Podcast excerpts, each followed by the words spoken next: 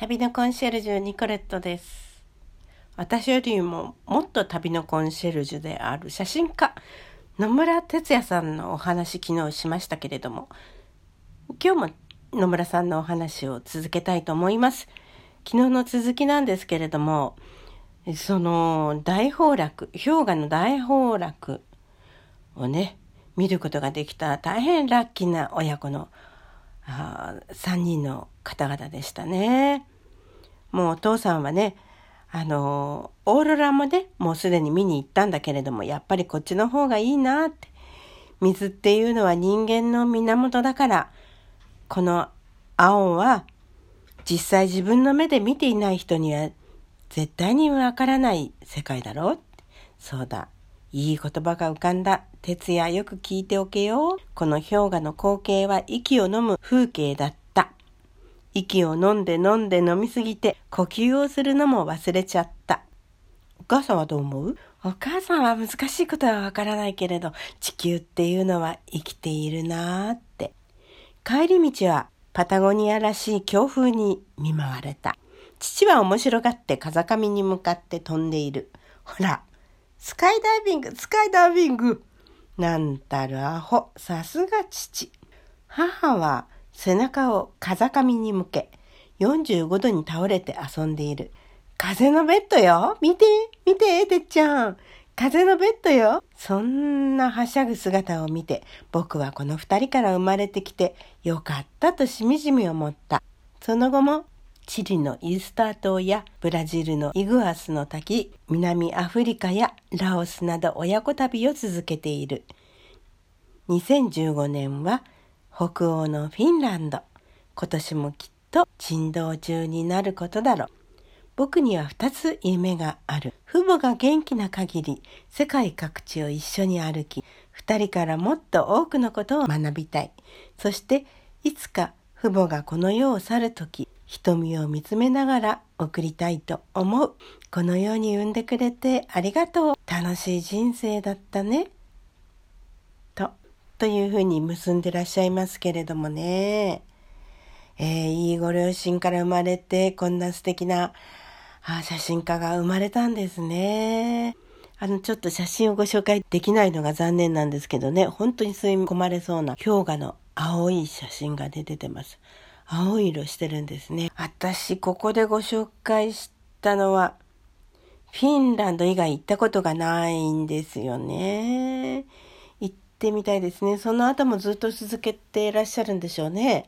このお話は2015年ですから、今2021年ですもんね。でも、新型コロナで海外旅行ができないからね。また行けるようになったら連れてらっしゃるんじゃないかしら。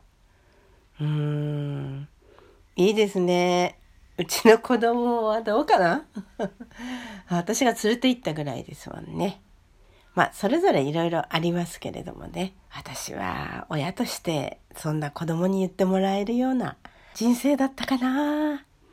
まあでも、この野村さんのお母さんのようにポジティブになれるといいですね。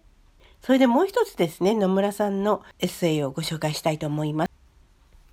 今度はですね、タイトルがラストフロンティアとなっています。えー、っと、2019年に書かれたものですからね、割と最近ですね。じゃあご紹介します。世界にはほぼ誰にも知られていない絶景がある。現地の人間を介すことでその場は聖域となり、見る角度によって世界初の光景となる。せっかく生かしてもらっているのなら、地球が作り上げた傑作を僕は最前線で見続けたいと願う。中部パタゴニアのマーブルカテドラル大理石の大聖堂も間違いなくその一つだ。ディオトランキーロ村からボートで出港すると空には彩雲が七色の雲が揺らめき色づいた。岸壁の洞窟に船のへさきを入れると純白だと思っていた壁はうっすらと青い。彫刻刀で削ったような大理石の表面はとても滑らかで細やかな年輪が刻まれていた。ここがマーブルカテドラルで最も美しい場所さ。船長の甲高い声とともに現れたのは丸眼鏡のような二つの円形模様。横へ流れる年輪が中心へ向かって渦巻いていた。それはまるで青の大聖堂と呼ぶにふさわしく。泣いた水面がエメラルドグリーンやサファイアやブルーにきらめいた。途中省略しますね。旅の最終地は僕がパタゴニアで最も愛する氷河だ。一般的にパタゴニアといえばアルゼンチン側のペリトンモレの氷河が有名だがそれをもしのぐ氷河がチリ側にある。プエルトアイセンの港から高速艇に乗って南下。細長い海峡を越えると眼前にサン・ラファエル氷河がドカンと現れた。僕は今まで死ぬまでに必ず見てほしい自然が3つあると言い続けてきた。オーロラ。10メートル以内で見るクジラ。そしてこの青き氷河だ。青は多分生命の源の色なのだと思う。だから一目見ると胸が痛くなるほど心をわしづかみされ自身の存在が吸い込まれていくような錯覚を覚えるのだ。怒りを下ろしゾディアックえエンジン付き小型ボートで、え世界へ入っていく。氷河へ近づくとぷかぷかと浮かぶ氷塊から音がはじけ出る。数百年前に圧縮された空気が現在の空気と混じり合う。時を超えたマリアージュだ。エンジンを切り少しだけ静かにする。シュワシュワ。まるでシャンパンの泡が海へ流れ出たかのような音に包まれた。僕たちは過去現在未来を自由に行き来できる想像力という力を駆使していつまでも氷河が作られ始めた過去へ美しきバランスが取れた現在をそしてまたやってくる氷河期の未来へありありと心を飛ばすことができる。目の前の風景を見るとはきっとそういうこと。今の中に過去も未来も全てが内包していることを見ることなのだ。スーパーブルー。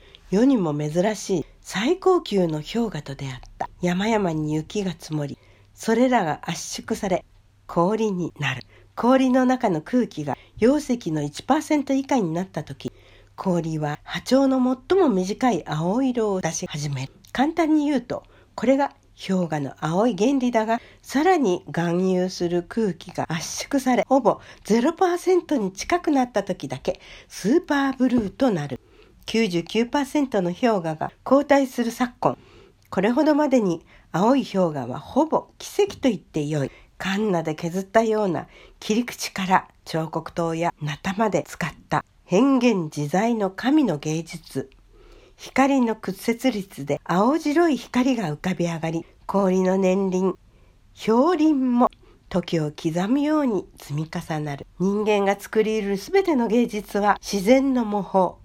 だからこそオリジナルはいつの時代も圧倒的な迫力を持ち続ける。幼少の頃まだ心が柔らかい頃にこんな大自然を見たらどうなるだろう。